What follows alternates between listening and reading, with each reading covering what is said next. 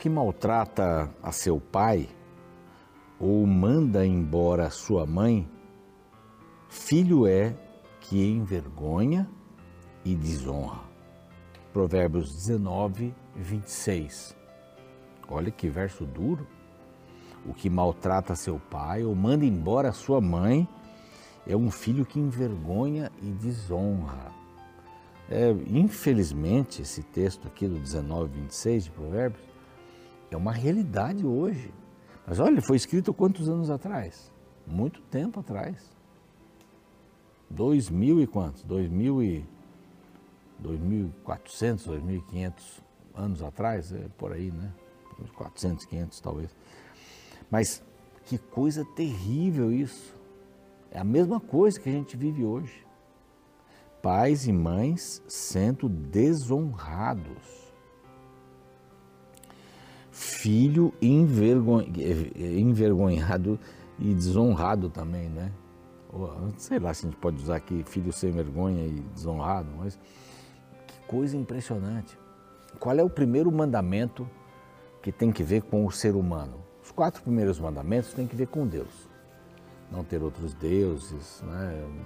É, não, não ter imagens de Deus, não falar o nome de Deus em vão, lembrar do sábado para lembrar de Deus, porque foi ele quem disse isso. Está aí, vamos dizer que isso aqui esteja na primeira tábua, são duas tábuas ali. Mas qual é o primeiro mandamento? Deus, acima de tudo, é o primeiro. Primeira tábua, primeiro mandamento. E o primeiro mandamento dos seis últimos é honra pai e mãe, para que te prolonguem os dias na face da terra que o Senhor teu Deus te dá. Honra pai e mãe.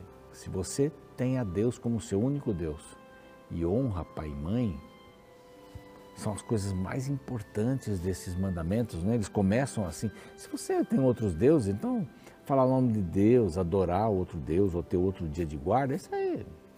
Porque você não tem, não adora Deus como único Deus. Se você não honra pai e mãe, honra pai e mãe, você não vai, não vai honrar ninguém mais. O seu vizinho você não vai honrar, você não vai honrar a mulher do seu próximo, você não vai honrar a vida do seu próximo, os bens do seu próximo. Então desencadeia tudo. Esse verso é muito importante, hein? Não brinque com ele, não. Quem maltrata seu pai, manda embora sua mãe, que filho é esse? E a Bíblia, inclusive, diz que a gente tem que cuidar dos pais, né? Hum, é bem sério aqui. Essa é a palavra de Deus. E esse aqui é o programa Reavivados por Sua Palavra, aqui da TV Novo Tempo. Estamos todos os dias aqui no ar, a partir das seis da manhã. Estamos também no Deezer, no Spotify, no NT Play, estamos no YouTube. Lá o canal é Reavivados por Sua Palavra NT. Convido você para se inscrever no canal. Nós já temos aí uns 485 mil, mais ou menos, inscritos, pessoas inscritas. Queremos chegar logo a 1 milhão, 2, 3, 4, 100 200 milhões, já pensou? Gente estudando a Bíblia, seria ótimo para o mundo e para o Brasil também. Seria ótimo. Mas se inscreva lá e copie o link do canal, o link do programa e mande para os seus amigos. Nós temos que agradecer muito aos anjos da esperança, porque eles nos ajudam a termos materiais como esse aqui, muito bom, tremendo, falando sobre Apocalipse, 96 páginas essa revista, material preparado com carinho, didático para a gente poder entender, sete trombetas, sete selos, milênio, tudo aqui, para você poder entender melhor.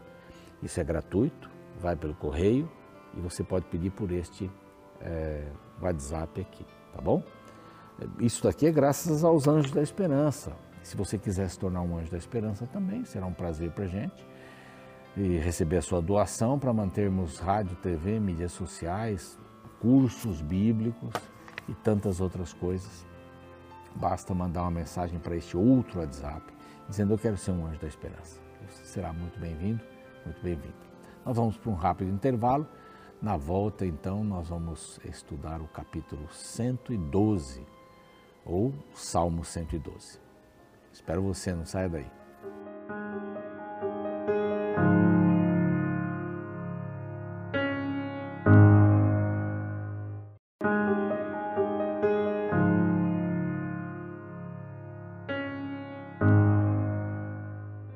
Muito bem, você que está chegando agora, estamos indo para o segundo bloco do programa Reavivados por Sua Palavra, aqui da TV Novo Tempo. Nós estamos também no YouTube. O nosso canal é Reavivados por Sua Palavra NT ali. E faço um convite para você nos acompanhar também pelo YouTube, Deezer, Spotify e o NT Play. Né? Você tem aí uma gama de possibilidades. Bom, ontem eu mencionei que o Salmo 111 e o Salmo 112 se completam eles foram escritos no contexto da aliança com Deus, da aliança do povo de Israel, povo de Judá, com Deus. E o que significava essa aliança? O que dizia essa aliança? Eu sou o Deus de vocês, eu vou cuidar de vocês. Agora, não tenham outros deuses para a gente poder ter um bom relacionamento. A própria Bíblia diz que ninguém pode amar dois senhores, servir a dois senhores, porque vai amar um mais do que o outro. Então não tem essa duplicidade, não tem essa separação, ou não tem essa possibilidade, digo até melhor, de adorar dois deuses. É como se você tem duas esposas ou dois maridos. Não dá, ou três ou quatro, sei lá. Mas não dá, você vai amar mais um do que o outro, mais uma do que a outra. Não dá para ter dois senhores. Não dá para ter dois senhores. Então, essa aliança é: eu sou o Senhor teu Deus. Tirei vocês da terra do Egito, vamos andar juntos. Sejam obedientes, vamos andar juntos. Eu quero o melhor para vocês. E se nós andarmos juntos, vocês terão o melhor. Se não andarmos juntos, eu não vou poder dar o melhor para vocês. Por quê? Se a gente não andar juntos, se não andarmos juntos, vocês vão adorar outros deuses, não é? É porque vocês estão adorando outros deuses que a gente não vai uh, andar juntos. Então, o que eu tenho para oferecer para você não tem valor. Não tem valor. Por quê? Porque eu adoro o outro. Já, hum, isso acontece comumente, não é? Você né, desmanchou com uma namorada, vamos dizer, um namorado, e agora está namorando com uma outra pessoa.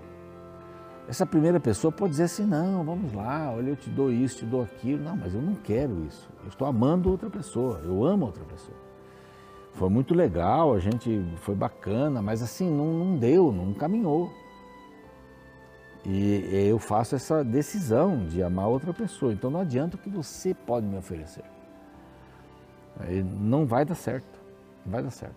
Então Deus não pode dar alguma coisa boa para você se você não estiver com Ele.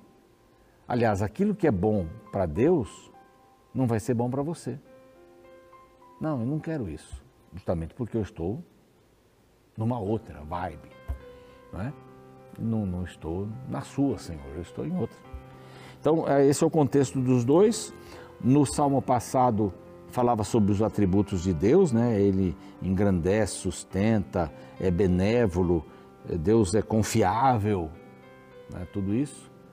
E agora, nesse Salmo 112, são as qualidades de caráter dos que temem a Deus. Então Deus diz como Ele é no, no Salmo 111: Eu sou assim, eu sou justo, eu sou benévolo, eu sou, eu sustento, eu engrandeço, eu sou confiável, tá?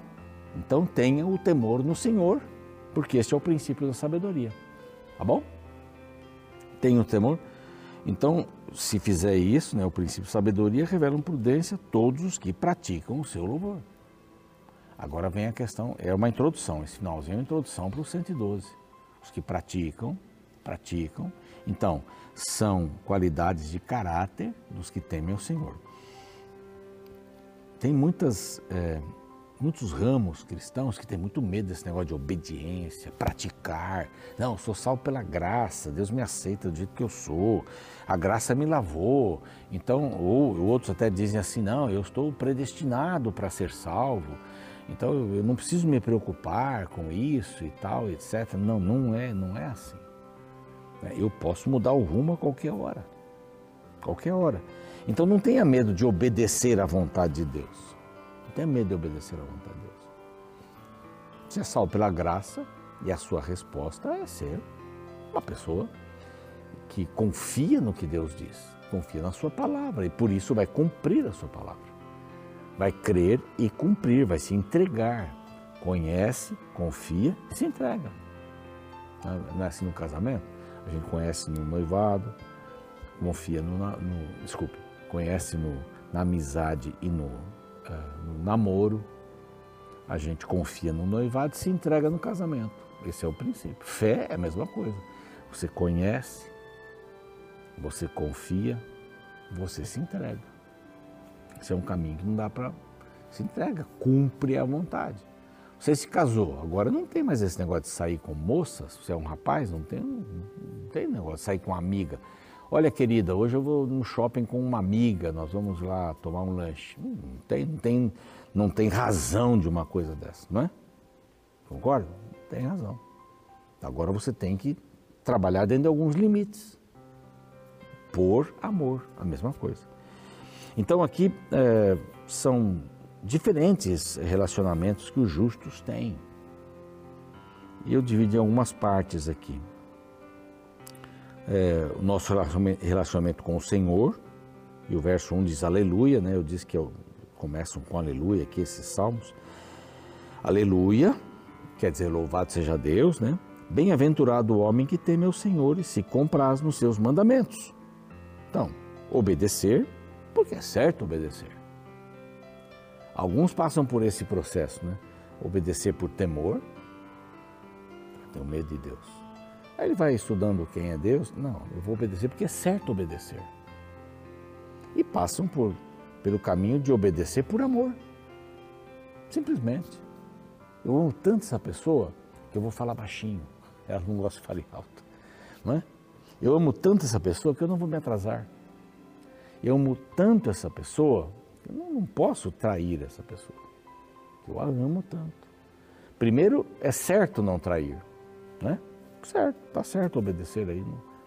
A gente tem esse processo, mas aqui diz que bem-aventurado o homem que teme e que se compraz nos seus mandamentos. Não é problema seguir os mandamentos, as orientações, os preceitos de Deus.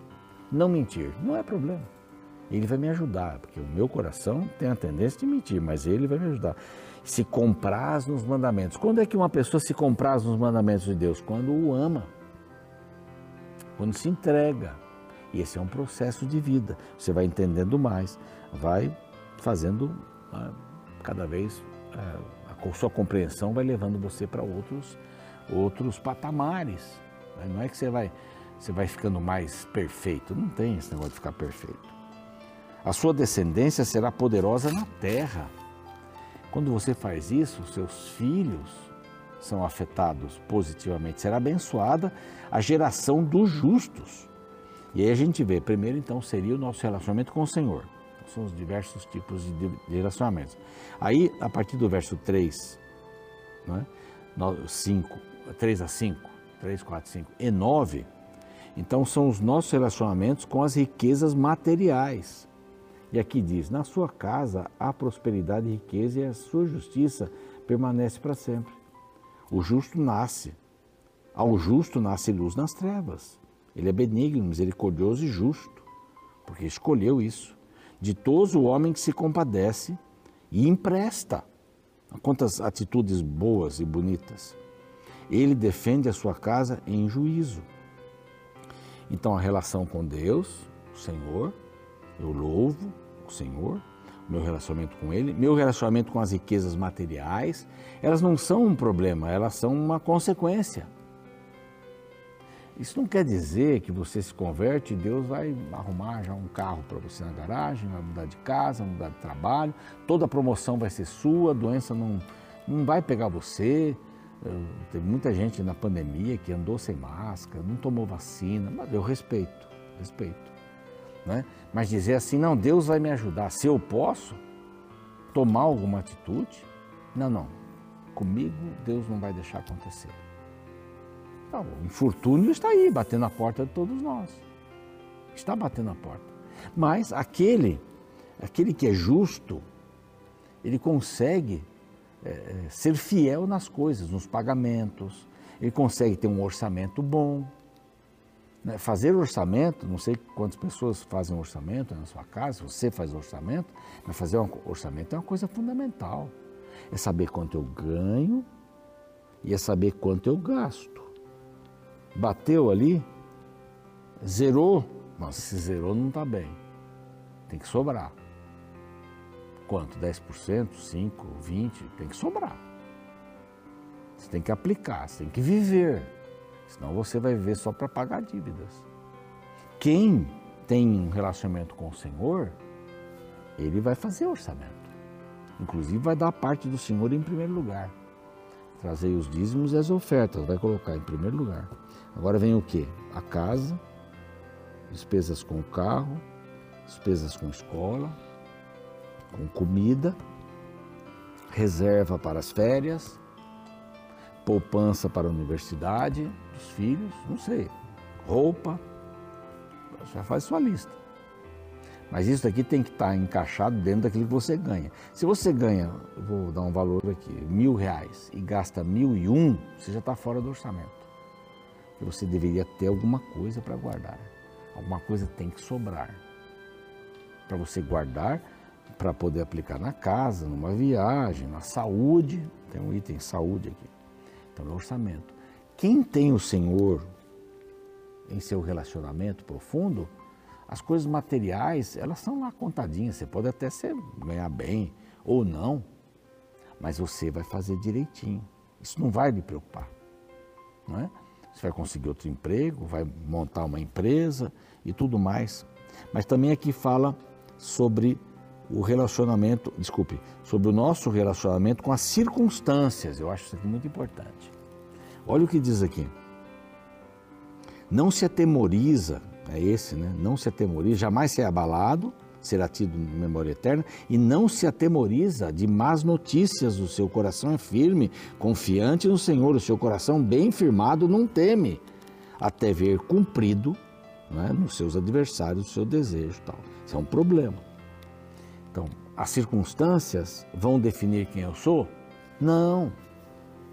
As circunstâncias não podem definir quem eu vou ser. O meu relacionamento com Deus vai me ajudar diante das más notícias. Não se atemoriza diante das más notícias. E lógico, você faz o que você quiser. Mas perder tempo com jornais ou programas que só trazem sangue, só trazem morte, só trazem. Tem pessoas que não saem na rua porque acham que. Né, tem gente que mora em outros lugares, não vou para São Paulo de jeito nenhum é só descer do ônibus ou me assaltar também. Não é assim. Né? Vem tantas coisas ruins que vivem essas coisas ruins sem que elas aconteçam. Então as circunstâncias não podem ditar a minha vida. Eu tenho que estar acima das circunstâncias. Né? Eu tenho que vencer as circunstâncias ruins. ruins. Eu não tenho que procurar más notícias. Então as circunstâncias o nosso relacionamento com as circunstâncias. Se eu tenho a Deus como meu Senhor, como é que eu vou me relacionar com as circunstâncias? Bom, eu não vou deixar que elas me dominem. Aí depois fala um pouquinho aqui, distribui, dá aos pobres a justiça e tal, tal, tal. É a relação com as riquezas. Bom, eu tenho lá meu orçamento, eu estou vivendo dentro do meu orçamento, vendo, se eu estou vivendo dentro do meu orçamento, estou bem. O endividamento no Brasil, eu não tenho os dados aqui, mas o endividamento no Brasil é uma coisa absurda. Há milhões de pessoas endividadas. E se você é aposentado, cuidado com esse negócio aí de, ah, eu tiro já do meu salário. Ah, tiram, vão tirar. Ah, eu tenho já crédito consignado, né? Cuidado com esse negócio aí. Tem equilíbrio. E a pessoa que tem esse relacionamento com Deus, ela consegue enxergar a necessidade do próximo. Isso são, são, são obras. É a obediência, cuidar daquele que não tem. E até com os perversos, o verso diz assim: o perverso vê isso e enraivece, range os dentes e se consome. O desejo dos perversos perecerá. Sabe por quê? Não tem sempre aquele que fica torcendo para você não, não, subir na árvore para pegar. Eu contei a história da, da, da formiga, né? Um subinar para pegar lá o, o, o tenro, o brotinho, não vai dar, não vai dar, não vai dar. O perverso ele fica louco, tem uma inveja maluca diante disso. Mas nosso relacionamento até com os perversos é tranquilo. porque eles não vão ditar quem eu sou. Tem muita gente aí que em alguns bairros que tiveram problemas aí de assaltos com, com motos, né? Estavam caminhando à noite, pá, a moto ali, tá uma moto. De repente ninguém mais sai de casa. Mas eu conheço pessoas não, eu vou sair, eu não vou levar nada, ou levo alguma coisinha, se for assaltado, eu não, mas eu não posso parar minha vida. Com cuidado, claro. Mas de repente você fica na mão dessas pessoas, do perverso, das pessoas que te odeiam, que torcem para você cair. Eu não preciso disso. O meu relacionamento com Deus, ele é tão importante, tão profundo, que me torna uma pessoa generosa, me torna uma pessoa sem medo, me torna uma pessoa não apegada aos bens materiais, é importante, hein? e me faz ser uma pessoa que não tem medo das circunstâncias e não permite que as circunstâncias dirijam a minha vida. É um salmo lindo, né? Que Deus abençoe você. Vamos orar. Pai querido, pedimos a tua bênção para a nossa vida, as nossas decisões, que nosso relacionamento contigo, que a nossa visão de que tu és um Deus generoso, benévolo, que engrandece aquele que está com ele, né? um Deus que através da palavra mostra o caminho. Então nós queremos aplicar a palavra na, em nossa vida e ter um relacionamento com essas coisas, riquezas, materiais, eh, as circunstâncias ruins, as más notícias, os perversos. Nós queremos, Senhor, que essas coisas não mudem o rumo que decidimos tomar, que é para o teu reino. Que nos fortaleçamos em Cristo Jesus. É o que eu te rogo. Amém. O programa segue, eu fico por aqui. Amanhã a gente se vê com o Salmo 113. Até lá. O psicólogo John Watson, famoso no começo do século XX, acreditava que o meio em que o homem vivia era o principal indicador de que tipo de indivíduo este homem se tornaria. Watson chegou a dizer que conseguiria fazer de qualquer criança um médico ou artista de sucesso se pudesse aplicar na cobaia um sistema contínuo de estímulos e respostas. Para ele, uma pessoa era formada pelo meio em que vivia. Se ela vivesse entre bandidos, se tornaria um bandido. Se vivesse entre príncipes, seria um príncipe. Embora exista muita verdade na teoria de Watson, ela falha por ser demasiadamente determinista. A vida não é tão simples como o A mais B é igual a C. Existem outros fatores que entram na equação da formação do caráter humano. O fato é que, embora o meio em que vivamos exerce uma grande influência sobre quem nós somos, é necessário acreditar que existe um poder capaz de romper os laços da tendência me refiro à capacidade da escolha. Qualquer influência só passa a ser determinista se a aceitarmos. Este princípio é encontrado no Salmo 112. Este capítulo fala da vida de pessoas piedosas. Sua principal qualidade, segundo o verso 1, é que eles temem ao Senhor e guardam seus mandamentos. Os versos 2 e 3 iniciam uma série de recompensas que acompanham tais indivíduos. Ouça, a sua descendência será poderosa na terra, será abençoada a geração dos justos. Na sua casa há prosperidade e riqueza, e a sua justiça permanece para sempre. Os justos, segundo o texto, experimentam prosperidade, riqueza e justiça. Porém, o próximo verso revela uma característica muito interessante sobre o justo, o qual consegue florescer mesmo em ambientes impróprios. O verso 4 declara: ao justo nasce luz nas trevas. Este pensamento é extremamente interessante. Pessoas que temem a Deus e obedecem a seus mandamentos conseguem nadar na contramão do mundo em que vivemos. Não se corrompem só porque estão no meio de corruptos. Não mentem só porque estão no meio de mentirosos. Não se curvam aos vícios só porque estão no meio de viciados. Mesmo vivendo em lugar de trevas, o justo consegue ser luz. Agora pense em sua vida e responda: como tem reagido ao meio em que você vive? Tem sido uma cobaia que facilmente é moldada pelas pessoas ao redor? Ou tem se mantido firme, mesmo que isso te coloque como diferente do grupo? Finalizo com a interessante recomendação do escritor Márcio Cune. Não seja vítima pelas circunstâncias. Coisas boas podem florescer entre arames farpados.